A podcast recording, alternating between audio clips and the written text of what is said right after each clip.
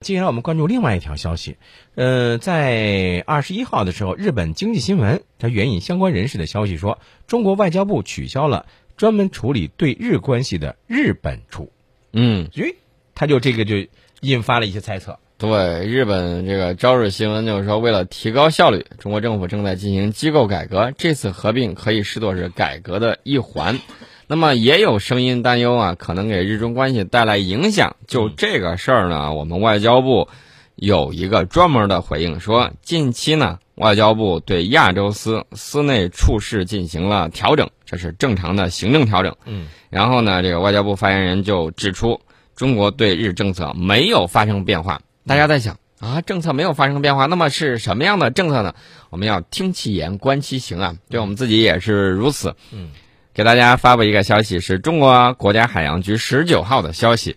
当天呢，中国海警呢二三零五、二幺五幺、二幺幺三舰船编队在中国钓鱼岛领海内巡航，这个就足以回应了我们的政策了。嗯，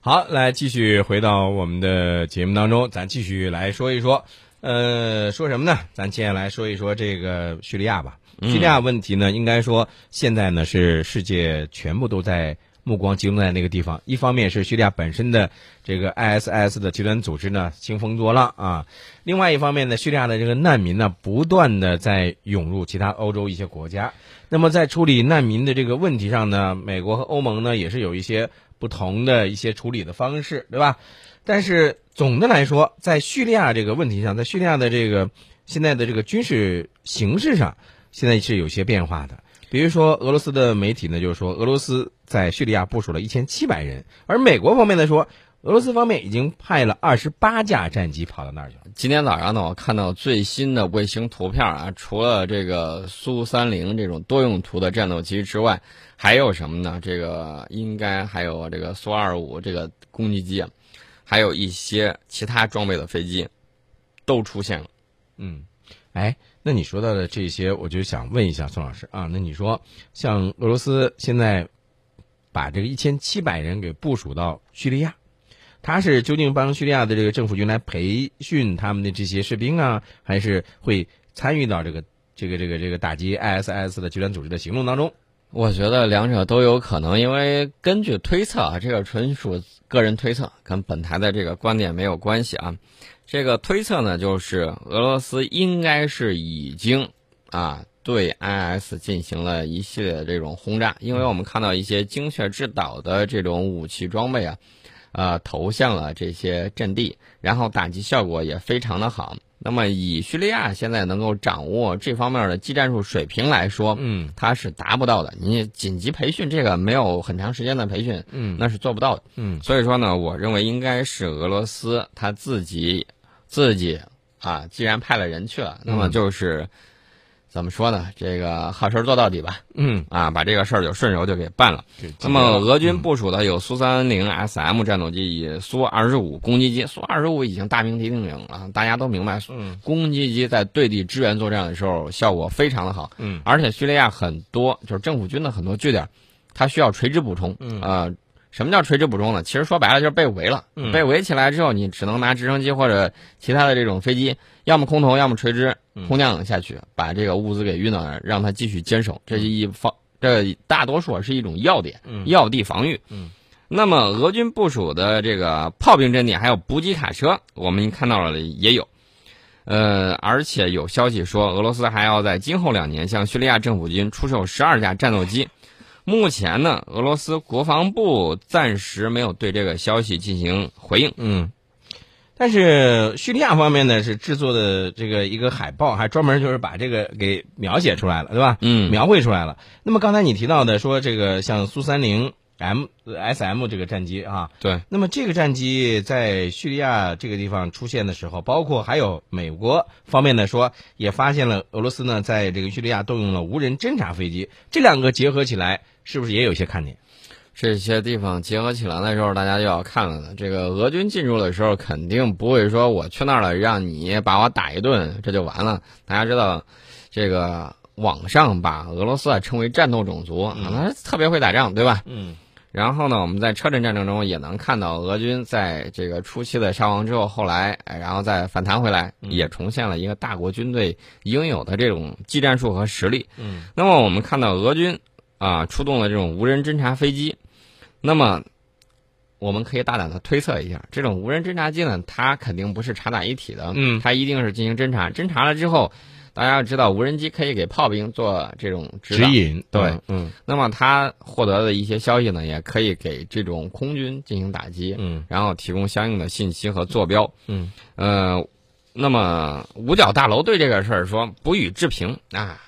就当没看见。嗯，看见也当没看见。嗯，那么还有说，这个俄罗斯会把安二幺二安幺二四这个重型运输机来运输装备。这个安幺二四应该说也是重型的那运输机，它运运载量是多大来着？嗯，它运载量比较大，因为需要大规模的这种武器装备需要往那儿运的时候，它这个安幺二四呢，它就可以把这个一些轻型的装甲车呀，还有一些人员装备、装备啊物资大大批的去弄过去。除此之外呢，俄罗斯现在正在这个塔尔图斯军港以北七十公里的这个拉塔基亚修建军事设施。嗯。那么，根据美国情报部门的消息，俄军已经修建了一个军事基地，而且已经初具规模了。拥有导航中心设施，还部署了有特九零坦克以及重型火炮等装备，而且俄罗斯精锐的海军陆战队士兵已经入驻了。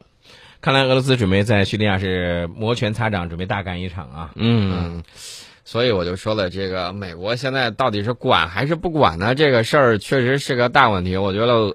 呃，美国要破局的话，他极有可能怎么样？就是你打你的，我打我的，他怎么他会怎么办？继续在乌克兰折腾。但是乌克兰这方面，大家已经看到了，双方都在征兵，但是呢，我感觉这个民兵组织还有战斗力。这个俄罗呃，这个乌克兰政府军这块儿征兵，我看到前段消息不容乐观呢。嗯，争了一圈儿之后，好像到园的不太多。据说跑去了之后，还有一溜烟儿跑的。所以你像这种情况下，美国他是不是会现在有一些后悔？你看跑到乌克兰那边去挑挑事儿吧，看来这个效果不明显，对吧？所以说啊没起到效果。啊，这个里头就要体会到大国的这种战略。大嗯家想一想，美国当年是怎么发家的？发家是靠了两次世界大战、嗯啊，他坐发了收战渔争才啊，对坐收渔翁之利，既卖东家又卖西家、嗯啊。后来的时候看哪方面不行了，他就进去插了一脚。嗯，那么大家想一想，我们干嘛要跑到跟我们没有任何关系的这种战火之中啊？有的人说让你接受这个难民，嗯，我觉得谁把这个事儿，我们当年中国是做了巨大的贡献的。我们在联合国连续三次否决了他这种提案，没错就是美欧的这种提案，但是结果人家强行通过。我们态度是非常明确的，对吧？